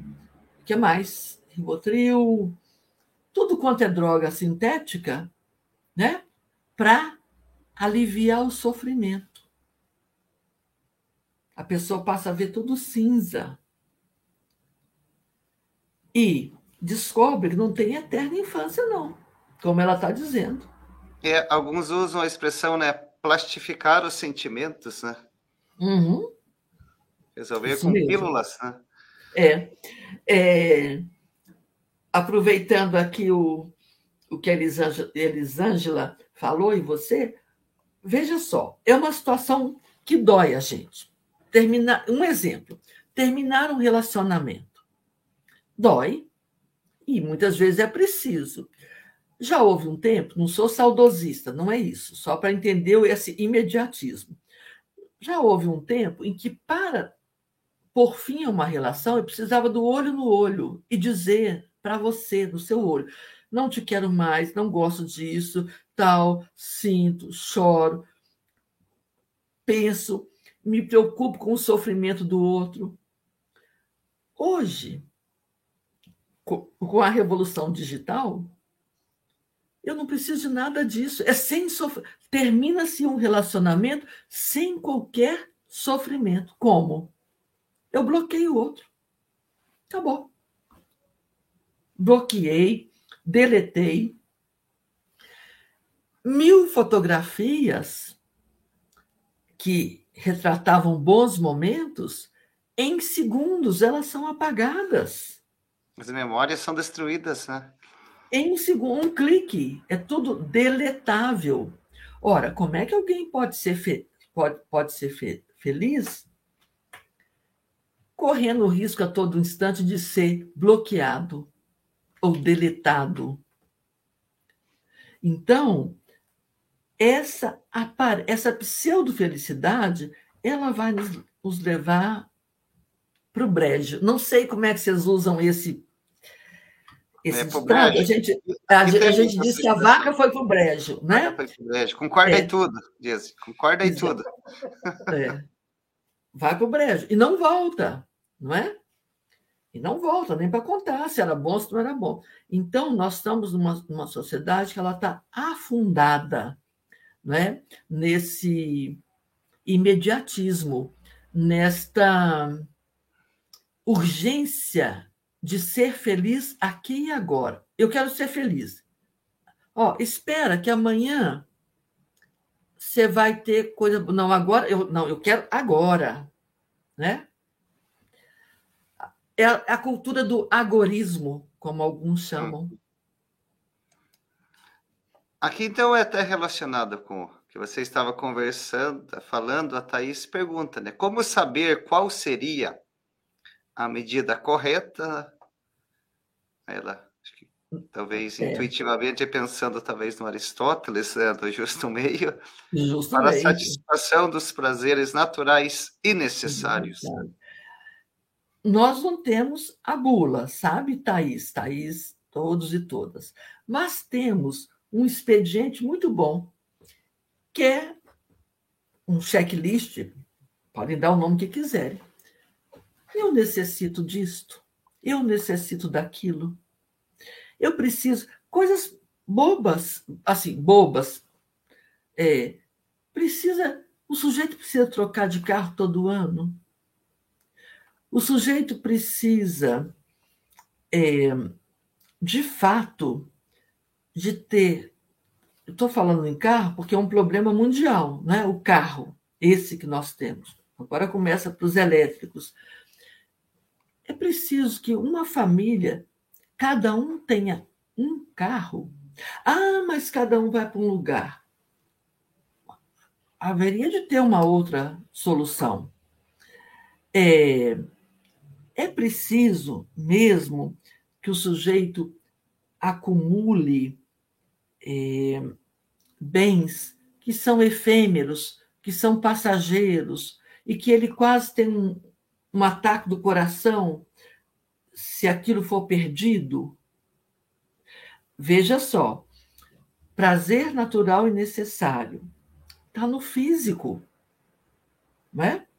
Epicuro não está dizendo para a gente fazer a ascese pitagórica de jeito nenhum.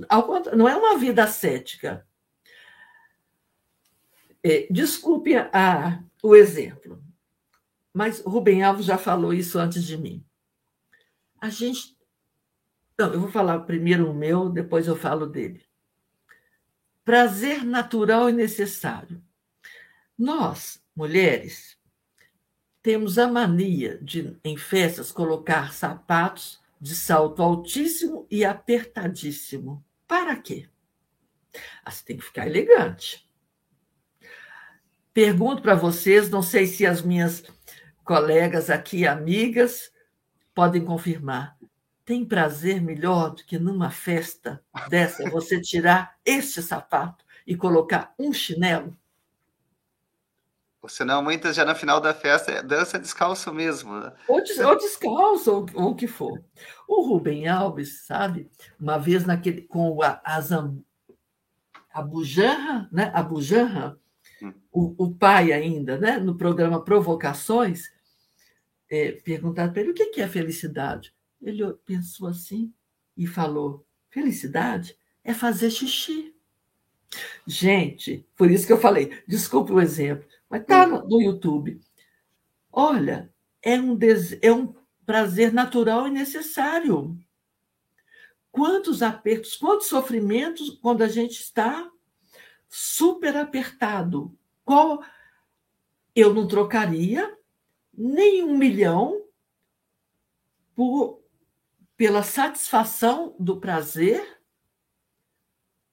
de fazer xixi. É mais bonito do que a palavra certa, né? no momento desse. Então, tudo que é, Thaís, todos, pensa sempre nessa palavra como critério. É natural? É necessário? Ou é efêmero? É superficial? É passageiro? E vai me trazer mais sofrimento? O sujeito compra um carro novo, está todo feliz, mas ele não tem mais sossego. Ah, vão roubar meu carro. Ah, vão é. riscar meu carro. Santo Agostinho diz isso. Tem que Quem tem um bem. Um, é. Comprar um seguro caro, né? Um seguro aí. É. é as, são contradições dessa sociedade esquizofrênica, enlouquecida, né? que quer oferecer pacote de felicidade a como é que a gente diz? No atacado, sem a menor reflexão, sem nem pensar o que é mesmo né, o bem viver. Que o Henrique disse que momento extraordinário, foi bem didático o tema abordado. Olha oh. aqui o, o José Campos disse. é, não, tenho, não tenho medo da morte, não, mas estou bem sem ela. Isso mesmo, José Galúcio. E aí eu te vejo um bom epicurista, também é. sem ela, porque quando ela estiver, nós não estaremos. Então, olha, resolvido. Nós vamos ler a carta pedacinho, porque não são cartas longas, sabe? Não é uma metafísica de Aristóteles, né? São trechos pequenos. É, é bem divertido, bem bom, né? Falando em divertido, olha aqui a Edna. Tirar o calçado de salto e colocar o chinelo é o céu na terra. Não é? Naquele momento, é um prazer necessário. É. Outra coisa, vão me perdoar os exemplos femininos. Muitas pessoas acham, porque é um critério externo e imposto, que as mulheres não devem usar óculos em solenidades. Que é a coisa mais feia quando a mulher tira o óculos, não enxerga nada, e aí tem que ler alguma coisa, ela põe assim, ó, deixa eu pegar um livro, até pegar a carta da felicidade, põe assim, ó, né? E fica assim. Eu falo, minha filha, você vai ficar velha muito mais depressa que eu, estou de óculos. Uma imposição. Então, é um desprazer nem necessário e nem natural. Natural e necessário é fazer o uso de um objeto externo para você ver melhor. Agora, se achar que, que, é, que é bonito, né? É, ficar com a coisa enrugada, ou que com, sem óculos é mais bonito, isso é efêmero. Isso nada tem a ver, não é? E outras é coisas mais. Veja que elegância, professora Silvia Maria de óculos. Né? não, mas eu canso. Às vezes a gente já. Ah, tiro o óculos. Não, não tiro. Vão tirar retrato. Tiro o óculos. Não, não é. tiro. Não é? O, os botox, olha que coisa mais feia, não é? é. Deformantes até. Falando em botox aqui, ó, deixa eu ver a. A Elisângela tinha deixado uma mensagem aqui atrás. Aqui a Elisângela havia dito, ó. A harmonização facial é todas com cara do. Isso mesmo, é. Isso mesmo. Imaginem. Pois é. é e, e é muito contraditório, né? Passa a ser um desejo um, pra, um desejo que a pessoa supõe que vai dar prazer. Ela junta dinheiro para isso. Ah, é o meu sonho. Mas como que isso pode ser um sonho se não tiver uma razão estética substantiva? A cirurgia plástica, ela é fascinante, mas o Brasil é campeão da vergonha de cirurgia plástica. E quantas pessoas perdem a vida porque caem no golpe de vem aqui aumentar o seu bumbum ou o seu seio e morrem Nossa. nas mãos de gente irresponsável, que por sua vez querem ganhar dinheiro fácil. É, o, é o Maquiavel que diz no, no Príncipe, né? o enganador encontrará sempre quem se deixa enganar. Enganar, isso mesmo. E maquiar. E, e maquiar. maquiar. em todos os sentidos. É. Mas então, olha essa, como o pessoal estava falando no início, né, foi mais uma noite assim maravilhosa, o tempo passou rapidíssimo. Meu Deus do céu, quando é. eu vi, eu falei, eu falei demais. É. É. Lembrando Mas, que então o, o link para a presença já está disponível aqui no chat para vocês preencherem sempre certinho com as informações que é pedida no link. E continuando as nossas reflexões no próximo encontro, dia 6 do 9, textos comentados, olha aí, só. Aí sim. É. Carta Meneceu, né? O Carta sobre a Felicidade, né? É. E também as máximas de Epicuro, que certamente são maravilhosas. É. São maravilhosas. Vou deixar uma para encerrar a nossa Philo Tuesday. É. Se queres enriquecer Pítocles, não lhe aumente os desejos, diminui-lhe as riquezas. Se eu quero enriquecer alguém, eu não vou aumentar os desejos, eu vou diminuir a riqueza. Hum. É uma revolução. É. É uma revolução dentro de nós. Então fica aí essa frase para todas nós meditarmos e refletirmos até o próximo encontro. Uma boa noite, um bom descanso. Boa semana para todos. Boa semana. Né? Tchau, tchau. É, cuidado com os temores, hein? Isso aí. Fiquem ligados. Beijo para todos. Muito obrigado.